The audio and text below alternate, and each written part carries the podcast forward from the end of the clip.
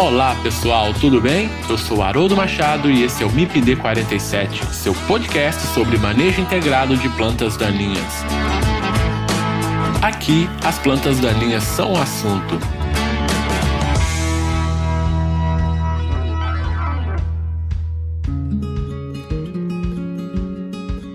Eu quero agradecer aos ouvintes que têm dado um feedback bem legal sobre o MIPD 47, mandando e-mails, directs, mandando palavras de apoio, fazendo perguntas, sugerindo temas. Muito obrigado, pessoal. E quem quiser interagir com o MIPD 47, sugerir temas para nossa conversa, mandar perguntas, fazer comentários, críticas, vocês podem fazer isso através do Instagram MIPD47. Vocês também podem mandar e-mail para mipd47podcast@gmail.com. Vocês podem interagir também através do site mipd47.com.br. Acessem o site e confira nosso conteúdo mipd47.com.br.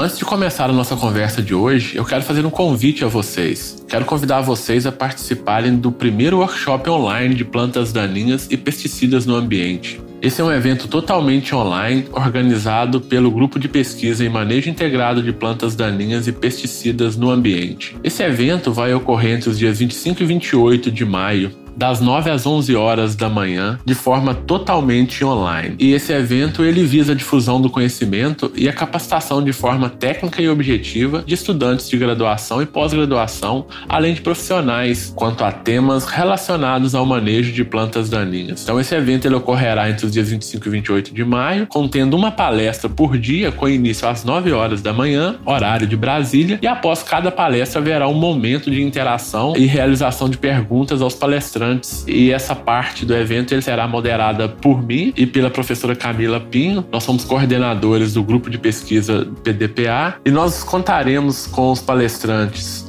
o doutor Fernando Cassis de Carvalho, pesquisador e consultor da agroefetiva, o professor Daniel Valadão da Silva, que é professor da Universidade Federal Rural do Semiárido, Mossoró, Rio Grande do Norte. Contaremos também com a palestra do professor Pedro Cristofoletti, que é professor sênior da Exalc USP, e também a professora doutora Catarine Marcos, que é professora da Universidade Federal do Rio Grande do Sul. Então esperamos todos vocês nesse evento que será de muita qualidade e está sendo preparado com muito carinho para todos vocês. Saibam mais sobre o evento evento e façam as suas inscrições através do site www.event3.com.br barra IWOPDPA. Aguardo então todos vocês entre os dias 25 e 28 de maio e que seja um evento muito produtivo para todos nós. O primeiro workshop online de plantas daninhas e pesticidas no ambiente tem o apoio da Pró-Reitoria de Extensão, dos programas de pós-graduação em fitotecnia, e pós-graduação em Engenharia Agrícola e Ambiental da Universidade Federal Rural do Rio de Janeiro e também o apoio da Sociedade Brasileira de Ciência das Plantas Daninhas.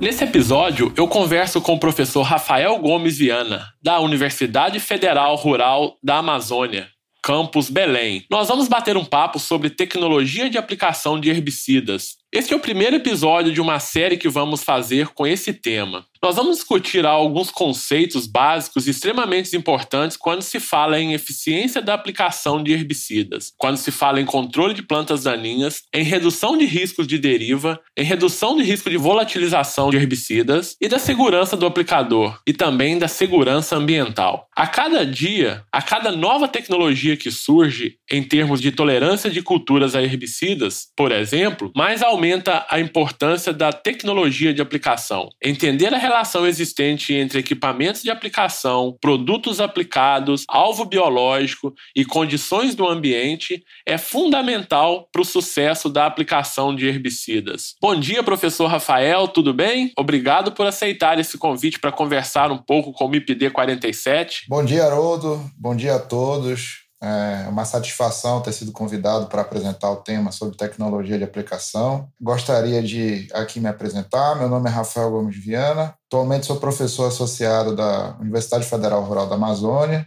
É, eu sou coordenador do grupo Manejo Integrado de Plantas Daninhas na Amazônia e também sou tutor do grupo PET Agronomia aqui da universidade. É, eu sou engenheiro agrônomo, formado também aqui pela UFRA, fiz mestrado e doutorado em, em Viçosa entre 2003 e 2010.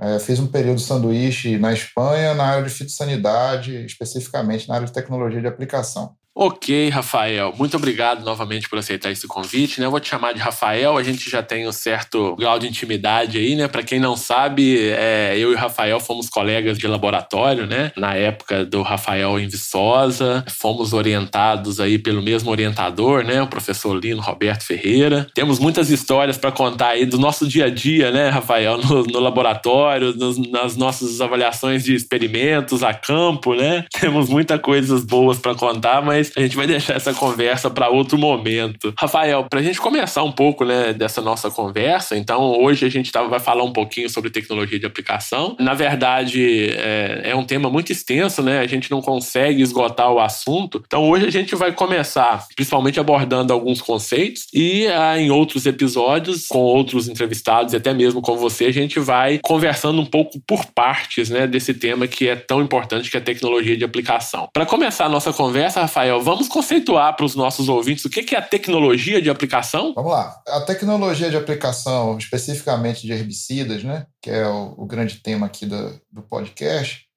é a tecnologia de aplicação, no sentido geral, trata de qualquer processo envolvido que possibilite a correta distribuição de cauda sobre o alvo, visando, né, de, nessa maneira aí, uma, uma melhor eficiência no controle de plantas daninhas, né, no caso de aplicação de herbicidas, um ótimo rendimento operacional, que inevitavelmente a gente não pode descartar isso de fatores, por exemplo, econômicos, né, e o menor impacto possível ao meio ambiente e a organismos não alvo. Dentro dessa perspectiva, né, organismo não alvo para aplicação de herbicidas, em alguns momentos o organismo não alvo é justamente a cultura. Vale lembrar aí a aplicação de herbicidas não seletivos em culturas perenes, por exemplo, em fruticultura, na parte de produção de café, na produção florestal, onde é comumente utilizado herbicidas não seletivos e a tecnologia de aplicação é muito importante nesse sentido. Vale lembrar também que herbicida tem como foco controle de planta. Né? Planta daninha que nós queremos controlar, no entanto, a cultura também é é planta. Então, a tecnologia de aplicação de herbicidas especificamente é muito delicado. O seu emprego é muito, tem que ser muito bem feito, tem que ser muito bem regulado, porque você pode acabar controlando também a cultura. Então, é muito importante aprender os conceitos básicos e também para fazer uma correta calibração e um correto uso dos equipamentos na aplicação de defensivo agrícola. Perfeito, Rafael. Só colocando um contexto aqui para os nossos ouvintes que você falou em correta colocação da cauda, né? Então, lembrando que a, a cauda é o herbicida mais a água, né? Então, quando você dilui o herbicida na água, você tem a cauda. E, na verdade, a tecnologia de aplicação, ou seja, o preparo da cauda também, ele está dentro da tecnologia da aplicação, não é isso? Então, só para a gente deixar esse conceito é, bem sedimentado aqui para os nossos ouvintes. E, e, qual que é a importância, Rafael, da tecnologia de aplicação dentro de um sistema de proteção de plantas? Na proteção de plantas, dentro né, do, do, grande contexto, né, que o, o, próprio curso né, de agronomia, engenharia florestal, os cursos de ciências agrárias em si, tem aí uma transversalização de saber muito grande. E a tecnologia de aplicação ela é uma das ferramentas utilizadas dentro do sistema de proteção de planta. Então, dentro de toda a anamnese para tomada de decisão, qual defensivo agrícola vai ser utilizado, né? É, qual alvo que eu vou aplicar o, o produto? Quais são as características de solo, de clima, cultura, a dose, está em desenvolvimento, tamanho de área, entre outros fatores. Né? Deve-se atentar para a tecnologia de aplicação especificamente como um fator decisório no sucesso da deposição do que você escolheu né, como produto fitossanitário, baseado em todo esse contexto, e exatamente ser depositado sobre o alvo a dose que você está é, indicando. Né? E isso faz com que haja, é, de fato, uma eficiência, uma eficácia no controle das pragas dentro da proteção de plantas com o menor dano possível ao ambiente e à cultura. Novamente falando, né, é bom frisar isso sempre, que aplicar herbicida é muito sensível. Né? É que lembrar novamente que herbicida matam plantas, distintamente de outros defensivos, né? onde geralmente o produtor vai lá e bota um chorinho a mais lá de fungicida, de, ou de fertilizante, ou de qualquer outra coisa que seja, que não vai provocar um dano, um efeito grande sobre as plantas, né? E herbicida, a depender da situação, ele pode matar a cultura, mesmo sendo seletivo, mesmo dentro dos conceitos né, de herbicida, se ele for seletivo ou não. E aí a tecnologia de aplicação entra justamente para depositar a dose correta. Né? A diferença aí de veneno para remédio é muito usual nas aulas, né? nos nossos exemplos aí de dia de campo, de mostrar efetivamente ao produtor e ao técnico de que herbicida, dependendo da dose aplicada, na época aplicada, ele pode se tornar tóxico à cultura. E se você vai lá e faz uma aplicação dupla, ou então uma aplicação com o dobro da dose, ou uma dose a mais, você pode acabar provocando danos irreversíveis à cultura ou colocando uma dose menor, uma menor eficiência de controle de plantas daninhas, no nosso caso aqui. Então, trazendo esse termo geral da tecnologia de aplicação para a área de herbicidas, né, de controle de plantas daninhas, o que a gente tem observado em condições de campo aí, né, em, em visitas que a gente faz a produtores e tal, é que em quase 100% dos casos, esses agricultores, eles apresentam algum tipo de problema relacionado aí à aplicação de herbicidas, né, a tecnologia de aplicação. Se a gente observa observa também em condições de campo que existe aí pouca disponibilidade de tipos de pontas de pulverização na propriedade, algo que a gente observa muito, né? Então o produtor ele, ele não tem um leque grande de opções de pontas de pulverização na propriedade. Óbvio que isso é de modo geral, né? A gente não pode afirmar 100%, né? Tem muitos produtores que, que têm esse conhecimento e que praticam uma, uma aplicação mais correta. É um dos grandes problemas que a gente observa com relação à tecnologia de aplicação é deriva, né? Então deriva é um problema recorrente aí na, na aplicação. Então fato isso relacionado a uma baixa qualidade na tecnologia né, de aplicação. Uma outra coisa que a gente observa muito em condição de campo com relação ao uso da pressão de trabalho. Né? Então, pressão de trabalho ainda é algo bem desconhecido para muitos produtores. Então, quando a gente fala em pressão correta, né, o produtor às vezes ele não tem nenhum manômetro lá no pulverizador dele. Então, isso é, é algo também complicado. Uso de EPI também a gente observa muitos pontos de melhorias com relação a isso. Né? E quando se fala em pulverizador costal, né, Rafael? Então, acho que isso ainda é mais preocupante, né? Então, assim, tem muitas coisas que precisam ser melhoradas quando se fala em tecnologia de aplicação e que a gente observa isso em condições de campo. E para continuar aqui, Rafael, quando que o produtor ele tem que começar a se preocupar com a tecnologia de aplicação? Ótima pergunta. Exatamente, já pegando o link, né, do, do que você falou de, de quando a gente vai ao produtor rural, que a gente observa é, bastante coisa inadequada, né, fora do, dos padrões.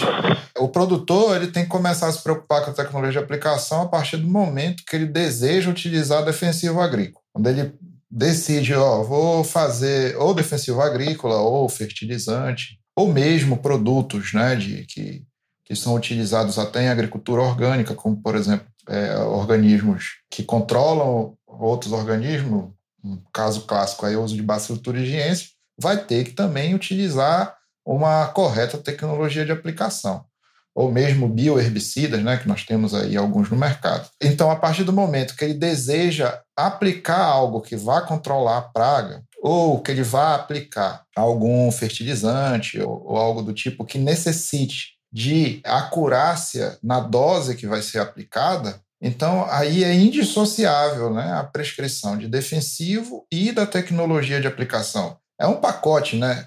A pessoa chega na casa agropecuária e, olha, está aqui. uh, geralmente na agricultura familiar é muito, é muito frequente isso. Ele pergunta qual produto que ele usa para controlar certa praga e já pergunta como é que usa. E aí vem a recomendação no balcão, que é inadequada, né? A gente tem que verificar que realmente, de fato, a presença do profissional para a indicação tanto do produto quanto da tecnologia de aplicação daquele produto depende de um contexto, depende de toda uma anamnese, para que haja, então, seja feita a, a, o receituário agronômico de fato. Então, o produtor precisa se preocupar no momento em que ele vai utilizar um produto fitossanitário, um defensivo agrícola, para fazer a aplicação de algo que ele deseja lá de controle. O uso incorreto né, de defensivos né, e, os erros na aplicação eles podem provocar danos superiores aos benefícios. Então, geralmente, quando acontece problema do uso de defensivos, é no momento da tecnologia de aplicação. Como já foi dito aqui pelo Haroldo, é, de regulação, principalmente de pressão de trabalho, né? entupimento de pontas de pulverização. Geralmente, o produtor não sabe onde ficam os filtros, né? Quando a gente vai olhar, fazer as nossas visitas em campo, quando a gente tira o filtro, geralmente ele está entupido, ou pelo próprio produto, né? A formulação do produto, ou fragmentos que vem ali na, no uso da água, de diluição. Falta de agitação de cauda, isso é uma coisa muito frequente. E equipamentos inadequados à aplicação. Né? Geralmente a gente vê aí é, o uso de pulverizadores pneumáticos para aplicação de herbicida, e aí acaba tendo o, o, grande problema de efeito residual de alguns produtos de herbicida quando vai ser utilizado em outra lavoura. Lá vai o problema lá, às vezes a, a cultura acaba morrendo e muitas vezes vão dizer que é uma doença ou alguma praga, mas efetivamente é então problemas de resíduo que fica no pulverizador e e acaba matando a lavoura. Eu também concordo com você, né? A partir do momento que ele decide por usar esses produtos, né, esses defensivos agrícolas, ele tem que começar a pensar na tecnologia de aplicação. E um outro ponto também ali importante é no momento que ele vai adquirir o pulverizador dele, né? Então o produtor ele tem que saber qual que é o tamanho da área dele para dimensionar o equipamento que ele precisa, né? Quais são as características da propriedade, né? Então assim, quando você pega uma lavouras em, em regiões, por exemplo, de relevo mais acidentado, não adianta eu comprar um equipamento equipamento super grande, né? Ele não vai é, atender a minha necessidade ali. Então, qual que é a intensidade de uso desse equipamento, assistência técnica que tem ali no entorno, né? Se tem ou se não tem assistência técnica para aquele equipamento, né? E, obviamente, seguindo para o dia a dia da operação, né? Que é fazendo sempre as, as inspeções nos equipamentos, regulando, calibrando, né? E usando todos os cuidados que uma, que uma boa aplicação requer, né? Então, assim, realmente a preocupação com a tecnologia de aplicação, ela deve ser contínua, né? Dentro de um sistema de produção, digamos assim, de qualidade. E, Rafael, qual é a diferença aí entre pulverização e aplicação de herbicidas? Muito boa pergunta, né? Fica sempre esses conceitos, eles se sombreiam e, e fica aquele negócio, né? Eu vou pulverizar, eu vou aplicar, eu vou jogar o produto, né? Tem muito produtor que fala, diz, ah, eu vou jogar esse produto ali. Então, dentro da técnica, né? A pulverização em si, ela trata da fragmentação da cauda em gotas, né? E essa cauda, ela pode ou não ser diluída em água, a gente vê aí que é muito mais frequente o uso de caldas com diluição de água para fazer aplicação hidráulica, ou pode ser suspensão, né, como as utilizadas aí de baixo volume, outra baixo volume, que já vem para aplicação do produto sem diluição em água. Então, a fragmentação da calda em gotas, ela é proporcionada pela ponta de pulverização, né? E essa fragmentação é muito influenciada, principalmente, pela pressão de trabalho utilizada e as características físicas da cauda.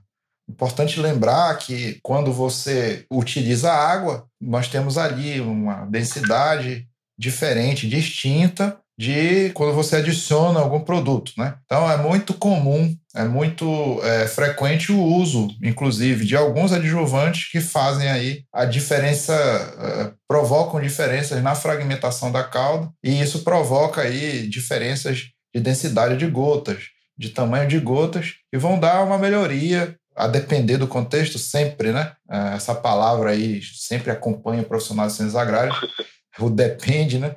Então, o contexto em que vai ser utilizado, muitas vezes os adjuvantes auxiliam essa questão aí da fragmentação da cauda. E outra coisa que fragmenta a cauda, né, são os equipamentos pneumáticos ou com assistência de ar. A velocidade e a direção do jato de ar interferem também na fragmentação da cauda. Isso é muito mais frequente na aplicação de defensivos em, em cultivos perenes, aí onde usa pulverizador hidropneumático, mas também temos aí a, a, o uso, né, de já está em, decadência o uso de do pessoal que chama de jatão, né, em área de pastagem, que são pulverizadores hidropneumáticos, já está sendo trocado aí pela utilização apenas de pulverizadores hidráulicos, ou com jato assistido, né? Quando são os pulverizadores que têm assistência de ar para é, aumentar a energia cinética da gota em direção ao alvo e assim diminuir deriva. A aplicação é simples. A aplicação, né, fazendo aí a diferença, a aplicação trata-se da deposição da cauda em si sobre o alvo. Ou seja, quanto de gotas depositaram sobre o alvo? Qual o tamanho da gota que chegou ao alvo? É importante frisar aí que a aplicação sofre interferência, é, aplicação diferente né, da, da pulverização, que é a fragmentação da cauda, ela sofre interferência muito grande de fatores climáticos, né? principalmente umidade do ar e velocidade do vento. Boa diferenciação, né? Às vezes fica esse, esse conceito, ele fica é, confuso aí, principalmente nos nossos alunos, a gente observa isso dentro da sala de aula, né? Então, uma coisa é a pulverização, outra coisa é a aplicação do produto, né? E quais são os fatores que influenciam na qualidade da aplicação, Rafael? É, nós temos aí vários, várias coisas que influenciam na qualidade da aplicação. Uma delas é a máquina que vai ser utilizada, né? Pode ser máquina, né? Dentro do conceito da mecanização, a máquina em si, ou os implementos, né? O pulverizador pode ser um implemento ou a máquina completa. Dentro das questões de máquina, os principais tipos de pulverizadores utilizados são os que utilizam a fragmentação da cauda por meio hidráulico. E aí nós temos, né, desde pulverizador costal, todos eles todos, né? desde pulverizador costal até um avião, um drone, eles utilizam um sistema de pulverização muito semelhante, né? que é a pressurização da cauda. E isso também influencia, né? vale lembrar aí que a pressurização ela influencia em algumas características físicas da cauda. É importante lembrar que pode ser, por exemplo, a produção de espuma. Então, isso tem que ser lembrado aí na hora de, de preparo de cauda também, a interferência da máquina nisso. E o sistema geralmente é simples, né? Temos a, a pressurização da cauda e o sistema de agitação é muito importante, desde o pulverizador costal, né? Tem um, a agitação ela é mecânica, né? Quando a pessoa levanta e baixa a alavanca lá dentro do, do, do, pistão da, do pulverizador tem uma pá que faz a agitação da cauda. Outros pulverizadores utilizam a energia de hidráulica mesmo, né, no retorno da cauda para o pulverizador, o depósito pulverizador, vai ter agitação que vai fazer com que haja, não haja, na verdade, diferenciação por fases dentro do depósito. E, e isso, basicamente, hoje nós temos a utilização muito frequente de autopropelidos no agronegócio, que são pulverizadores específicos, né? É um, um, um equipamento que você compra para o fim de aplicação especificamente. Nós temos o pulverizador como implemento, né? quando ele vai lá com é, acoplado a, a, a, um trator, utiliza lá o sistema de TDP, né? Do, da, da tomada de potência, e os pulverizadores manuais que são bastante utilizados. Alguns já são, não utilizam, não há necessidade da, da, da movimentação da pressurização pelo aplicador, então, nós temos aí o caso de pulverizadores que utilizam energia elétrica, né? E tem também pulverizadores que são arrastados pelo próprio aplicador. Então, é basicamente pulverizadores hidráulicos que nós temos hoje como máquina. Perfeito. Então, a, a, máquina ele é um dos componentes aí, né, da aplicação que tem uma influência direta sobre a qualidade, né? Rafael, eu vou te fazer uma pergunta talvez um pouco difícil aí. Você sabe aí, o, o tamanho desse mercado de máquinas agrícolas aí, de pulverizadores do setor aí? É, a movimentação é é bem difícil, né? Isso é, na Europa é um pouco mais. Eu, quando eu fui né, para a Espanha, lá tinha, a gente tinha uma. Sabia exatamente cada implemento e cada máquina tinha um, como se fosse uma placa de carro. Né? Então lá eles, eles, eles faziam registro de cada implemento e cada máquina, né? dava para rastrear até quando era vendido ali de, de, segunda mão, terceira mão, né? Aqui não, aqui a gente tem a, a, movimentação de produtos, de equipamentos novos, né? A gente consegue acompanhar isso, mas é, o que eu consegui, o que eu consigo, né, observar com uma maior especificidade foi o que a Bimac coletou né, no mercado de 2018, 2019, que não conseguiram fechar ainda, que movimentou 15, quase 16 bilhões de reais, né, o mercado de máquinas, né? Então, inclusive, aí falar para os alunos aí que estão escutando que o mercado de máquinas ele é bastante promissor no, no Brasil, diferente do setor de caminhões, de veículos, né? Não tem sido observado crise nesse setor. Né? Então, é o pessoal aí, a galerinha que vai para esse para o mercado de trabalho, é bom estar tá atento nisso daí, que realmente movimenta bastante recurso. E quando formando ele ele está no mercado de trabalho, Perfeito, ele quer saber muito é do dinheiro mesmo, então tem bastante dinheiro, muito recurso nesse mercado. Então você disse que um dos fatores é a máquina. Tem outros fatores que influenciam nessa qualidade da aplicação? O, o tipo de produto que você está utilizando, né? Então, dentro do, do o produto que você está utilizando, e principalmente uma coisa que deve ser levado muito em consideração hoje, são as misturas, né? É muito comum a gente observar a mistura no campo, né? Ou desde 2018, outubro de 2018, se eu não me engano, existe instrução normativa que permite ao engenheiro agrônomo recomendar a mistura de calda, mistura de tanque, na verdade. Então, é, antes isso era proibido, só a indústria podia fazer. Hoje isso é preocupante, né? Existem algumas misturas que elas são muito danosas, mas o produto ele é uma, uma das principais características que influenciam na aplicação. O que, é que influencia? A formulação. Né? Nós temos várias formulações de, de herbicida. Uma delas, que é muito comum de ser observado no campo, principalmente aí na produção aí de mandioca, por exemplo, é o uso de flumizin, né? que tem até embalagens hidrossolúveis, que é um pó. Então, a gente tem que ter muito cuidado com o uso de pó. Né? Herbicidas na formulação pó, molhável, eles precisam de uma agitação muito grande e um cuidado muito grande também na seleção de filtros. Por quê? Porque pode provocar entupimento, é muito frequente o entupimento provocado pelo uso de pó molhável e também o dano que provoca no bico, né, pelo atrito que é gerado ali. Então é bom sempre estar olhando questão de, de vazão. Outra coisa que o produto influencia é, é espuma, né? Então, quando usa, por exemplo, muito frequente o uso de glifosato, né? Das formulações de grânulo, de grânulo dispersivo em água, elas produzem bastante espuma, então é bom colocar um antiespumante. Existem formulações que permitem isso. E as interações, né? As interações entre produtos que devem ser observadas. Algumas podem até ter potencial dano de provocar incêndio.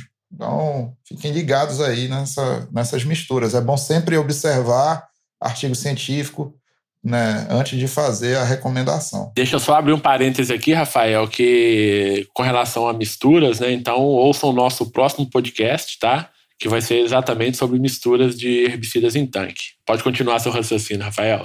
Outra característica que influencia bastante a aplicação é, são as características ambientais, né? Nós já temos tecnologia hoje para utilização, de pulverização de caldas, mesmo em umidade relativa baixa, né? que são as pontas de pulverização que provocam aí gotas extremamente grossas que podem se adequar a essa situação e também o uso mesmo com vento bastante elevado. O grande problema do, em questão ambiental na tecnologia de aplicação é justamente a ausência de vento.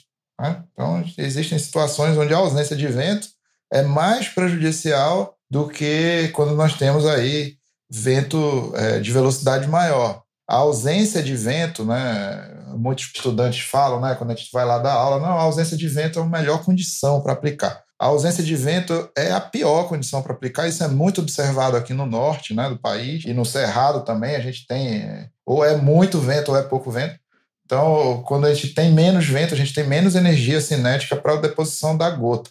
Então, é muito frequente que a gota pequena ela saia do, do pulverizador e vá ser depositado em outro lugar que não a área aplicada. Perfeito, Rafael. Então, assim, fazendo um resumo né, dessa resposta, né, dessa, desse comentário seu aqui, nós temos que conhecer muito bem a máquina né, que a gente tem disponível na propriedade como que essa máquina funciona, né? Então, conhecer os componentes dessa máquina é, é, importante. Eu tenho que conhecer o produto, né? Então, você focou a parte de formulações, né? Então, isso, obviamente, tem um, um impacto grande ali na cauda, né? E, e, conhecer também dos produtos, saber que tipo de produto é esse que eu estou utilizando. É um produto sistêmico, é um produto de contato, é um pré-emergente, é um pós-emergente, é um produto seletivo, não seletivo, né? Porque em função da qualidade do tipo do produto, em função do ambiente que eu vou aplicar, eu tenho que, obviamente, regular e calibrar esse equipamento de maneiras diferentes, né? Então é uma coisa importante aqui que a gente precisa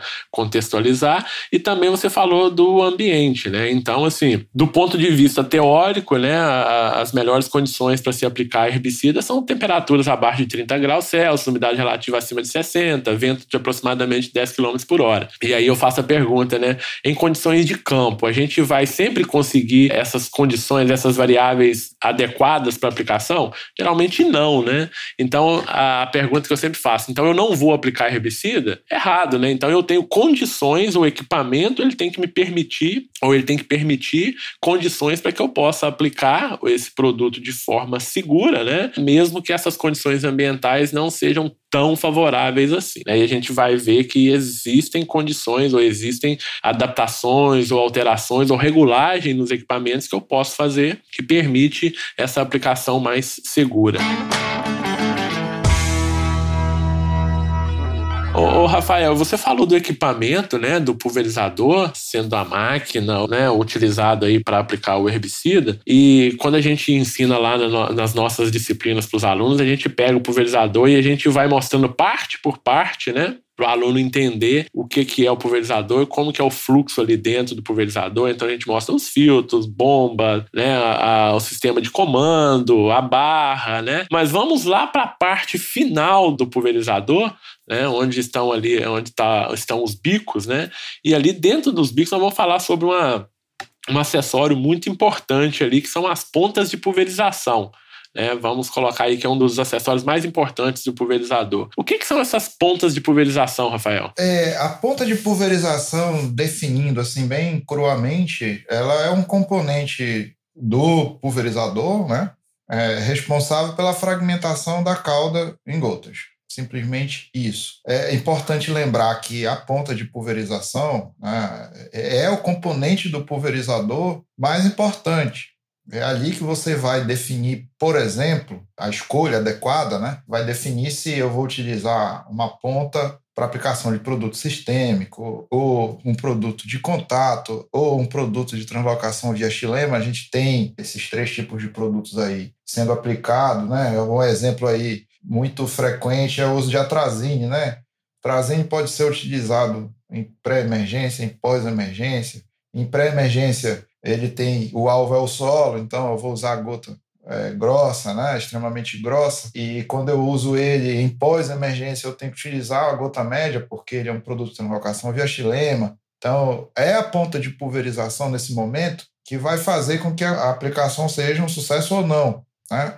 Ou se eu vou ter um rendimento operacional maior ou menor. Ou a característica da aplicação, estou aplicando produto não seletivo dentro com a presença da cultura em pós-emergência. Então, isso tudo deve ser levado em consideração na seleção de ponta de pulverização. E lembrar também que dentro do sistema, né, dentro de todos os equipamentos de aplicação, é a ferramenta mais barata. Né? Então, vale muito a pena estudar a ponta de pulverização para que haja a aplicação correta do produto que está sendo aplicado, principalmente reforçando, principalmente herbicida.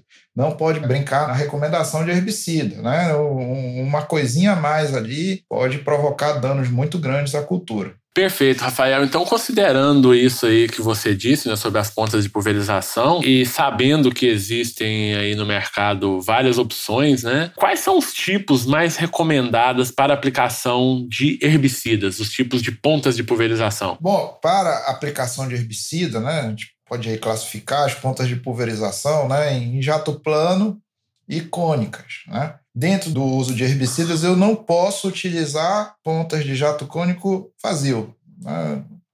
Pontas de jato cônico vazio, eles são utilizados aí para aplicação de alvos muito pequenos, por exemplo, é, fungos e insetos muito pequenos, ou então quando eu quero uma penetração de cauda muito intensa no dorsal de plantas. Eu vou utilizar, então, principalmente, né, em 90% dos casos aí, eu vou utilizar pontas de jato plano do tipo leque, tá? que vai formar um triângulo, todas essas aí vão formar um triângulo com as suas propriedades do triângulo também, né? É ângulo de abertura, faixa de aplicação, nada mais é do que é, a base do triângulo, né? É, eu tenho pontas de jato plano do tipo leque, duplo leque, geralmente se utiliza aí para aplicação, além de herbicida, de também de, de aplicação de, de fungicida, inseticida em algumas lavouras. Pontas excêntricas, que aí nós temos duas, nós temos as pontas excêntricas de curto alcance, né, que são as pontas que a gente vai utilizar aí no final de barra, ou então a gente vai utilizar com o jato direcionado ao centro para aplicação em faixa, por exemplo, em eucalipto, né, que eu estou utilizando ali um produto seletivo na linha do eucalipto apenas, na linha do café, por exemplo. Aí eu utilizo pontas excêntricas ou as pontas excêntricas de longo alcance, onde eu vou fazer o contrário das pontas excêntricas convencionais, né, que é, é para dentro da linha de aplicação. A excêntrica de longo alcance eu vou pulverizar fora. Essas pontas excêntricas de longo alcance é muito utilizado em áreas de pastagem hoje, né, que a gente chama de barra curta, os pulverizadores de barra curta, e em áreas florestais adultas,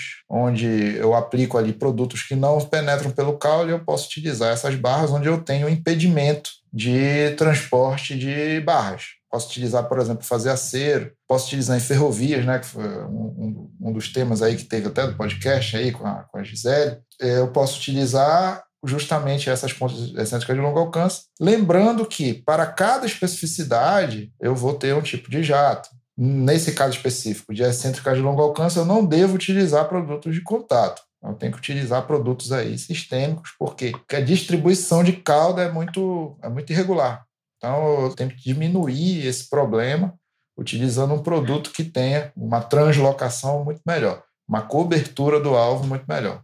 E de jato leque, né, de as pontas de jato plano leque, eu utilizo aí, algumas delas necessitam de sobreposição de jato e outras não precisam de sobreposição de jato.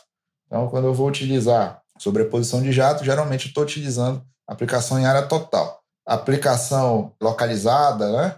aplicação em faixa, eu posso utilizar jatos leque do tipo even, né? que são pontas que têm uma distribuição uniforme sem necessidade de sobreposição de jato. E a cônica de jato cheio, né? Eu utilizo bastante para aplicação em, em, em, reboleiras, né? Que a gente chama, né? Aplicação quando a infestação não está muito elevada ou quando eu quero aplicar apenas em um único lugar, eu utilizo aí as pontas de jato cônico de jato cheio. Geralmente, é muito frequente o uso disso para aplicação de herbicida auxínico no toco né, de plantas daninhas em pastagens. Então, eu tenho lá uma, um arbusto ou uma árvore, eu corto e tenho que ali é, aplicar o produto no toco. Então, eu utilizo pulverizadores com pontas de pulverização de, cone cheio. Então, as pontas de pulverizações elas são os componentes finais ali, né, uma barra de pulverização, do pulverizador, digamos assim, né? Então, é importante a gente tomar muito cuidado esse acessório, né? Então, para cada situação, eu tenho uma ponta de pulverização mais adequada, recomendada para aquela situação, né? Então, se eu vou aplicar um herbicida sistêmico, se eu vou aplicar um herbicida de contato, se é um pré-emergente, se é um pós-emergente, né? Então, hoje as novas tecnologias estão demandando muito mais conhecimento né, da, da tecnologia de aplicação e principalmente na utilização de pontas de pulverização. Então, as pontas de pulverização associadas à pressão de trabalho, elas podem causar, né, e, e velocidade de deslocamento de pulverizador também, podem causar o que a gente chama de deriva, que é um problema muito sério hoje né, é, com relação à aplicação de herbicidas. O que, que é a deriva, Rafael? Bom, a deriva,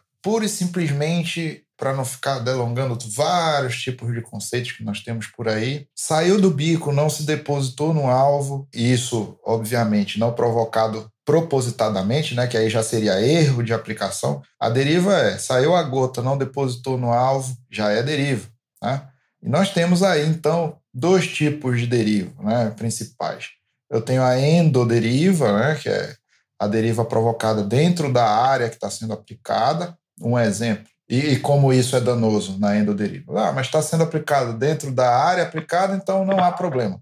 Sim, há problema. Por exemplo, eu estou aplicando um herbicida não seletivo dentro de uma área onde eu tenho culturas que não toleram aquele herbicida. Né? Um caso clássico é a aplicação aí de glifosato dentro de áreas florestais. Então, se eu tenho deriva Está dentro da mesma área. A cultura está dentro da mesma área, a planta daninha. Mas se uma gota de um produto não seletivo, sistêmico, dentro da área de aplicação, com o objetivo de atingir a planta daninha, e ter uma deriva e a gota se depositar sobre a cultura, eu vou ter dano. Então, a endoderiva ela não é uma coisa boa. E eu tenho a exoderiva, que é quando a gota sai da área que eu estou pulverizando, e, e, isso também é danoso, né? Essa gota pode, por exemplo, né? Isso aí é uma questão prática, eu vi na prática. Quando estavam se aplicando herbicidas auxínicos com avião na região do sul do Pará, em pastagem, e teve uma deriva lá que caiu num plantio florestal lá, de eucalipto. Matou eucalipto, né? Então, teve problema.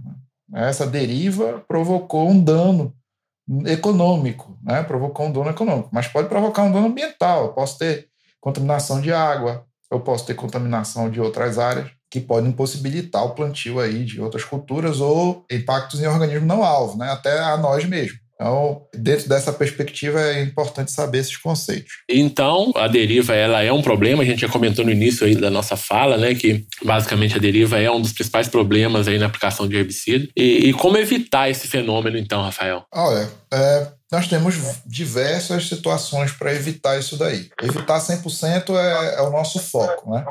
Mas nós temos como evitar utilizando pontas de pulverização que promovam gotas maiores, né? Dentro das características do produto que você está aplicando. Eu posso reduzir a pressão de trabalho, que é quando eu reduzo a pressão de trabalho, eu aumento o tamanho da gota, né? eu diminuo a fragmentação. Eu posso utilizar é, adjuvantes que reduzem, né? aumentam a densidade da gota e fazem com que a energia cinética é, seja maior empregada, né? energia gravitacional, para a gota chegar ao alvo. Eu posso também utilizar assistência de ar. Nós temos barras com assistência de ar que direcionam quando utilizadas de maneira adequada, né? Porque eu não posso também aumentar muito a velocidade do ar, provocando turbulências, né? Vórtices, que é o sistema Dow Flush. Eu posso, então, utilizar assistência de ar e diminuir a velocidade de deslocamento do pulverizador, diminuir a altura da barra.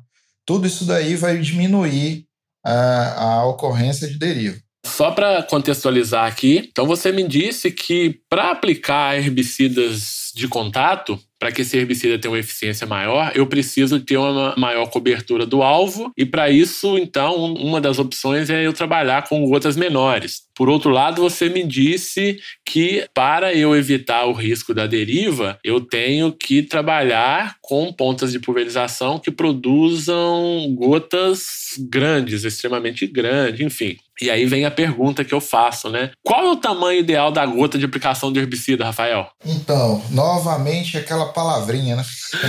Depende, né? Bom, o tamanho de gota ideal, a gente tem aqui uma, a grosso modo, né? Quando a gente vai adquirir pontas de pulverização, a gente tem como obter o catálogo da ponta de pulverização e a influência da pressão naquela ponta de pulverização, a maioria dos catálogos tem. Bom, herbicida, a gente não utiliza gota muito fina nem fina. Então, isso daí não não utiliza, que seriam gotas com diâmetro da mediana volumétrica, ou seja, gotas com diâmetro menor que 175 micra. A gente vai utilizar gotas médias para aplicação de herbicidas de contato e herbicidas de translocação via xilema em pós-emergência. Gota média seria o quê?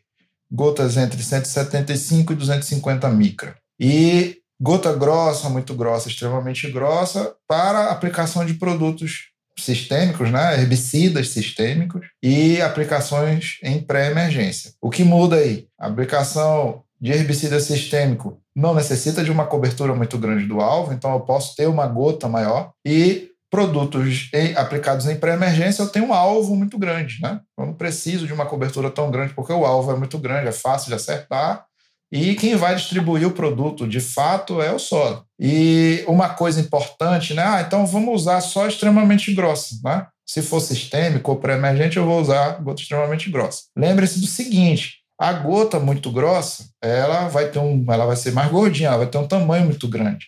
E existem plantas daninhas onde a cera epicuticular, né, a cera da folha, ela é hidrofóbica. Então, se eu aplico ali uma gota muito grossa, essa gota pode bater e escorregar. Então eu tenho que lembrar disso também, da interação do alvo. Ah, mas aí a, a planta daninha ela tem uma cera hidrofílica, ela gosta de água. Então, beleza, não tem problema. Mas se eu tenho uma planta daninha que tem uma serosidade maior, que tem a cera hidrofóbica, eu não posso utilizar uma gota muito grossa, porque ela tem o risco de bater na folha e escorregar para o solo. Como é que eu resolvo isso? Ou eu utilizo uma gota menor, que aí já seria a gota grossa, né? ou eu faço o uso de adjuvantes, né, que vai quebrar a tensão superficial dessa gota para, é, então, ter uma, uma adesividade maior, uma área de absorção maior. Ah, então eu resolvo logo tudo assim. Eu vou colocar a gota extremamente grossa e vou colocar adjuvante sempre. Aí eu vou ter outro problema, né? Se eu tenho plantas daninhas que são hidrofóbicas, é, beleza. Mas se elas são hidrofílicas, né? Se elas, a, a cera é, tem uma adesividade boa à água, ela já quebra a tensão superficial da gota. Se eu utilizar espalhante nessa situação, aí eu vou ter o problema de que a gota vai se espalhar tanto que vai cair da folha. Né? A gota muito grossa com o adjuvante vai fazer com que a cauda desça da folha e não tenha eficiência de controle. Então, não é tão simples assim qual é o tamanho da gota. Vai ou depende da vida aí. Perfeito, Rafael. Então não existe um consenso, né? Então aquilo que a gente sempre fala, né? A gota ela tem que ser o pequeno o suficiente para produzir uma boa cobertura e grande o necessário para não ser carregada então através aí uh, pela deriva, né? De não ser perdida pela deriva, né? Então é, é o famoso depende realmente que você apontou. Mas esse depende ele é um depende com técnica, né? Então a gente tem que conhecer bem para colocar para usar essa gota adequada. Rafael, muito bem, Rafael. Pena que está terminando a nossa conversa, né?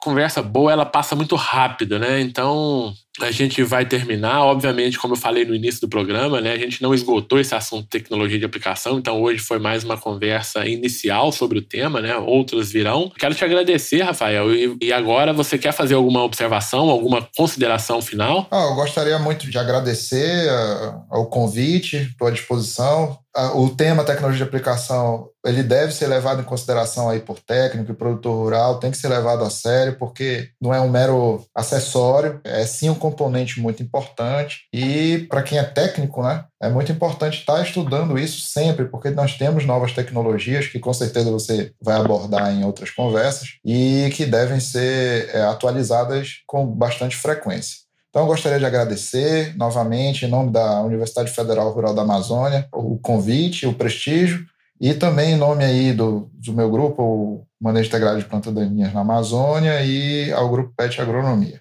Muito obrigado. Ok, Rafael. O MIPD 47 é que agradece a sua participação com a gente aqui. É sempre bom ouvi-lo.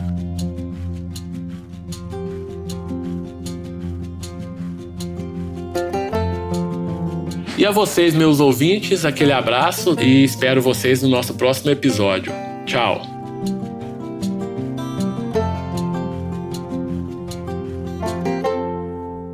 Este podcast foi editado por Felipe Mux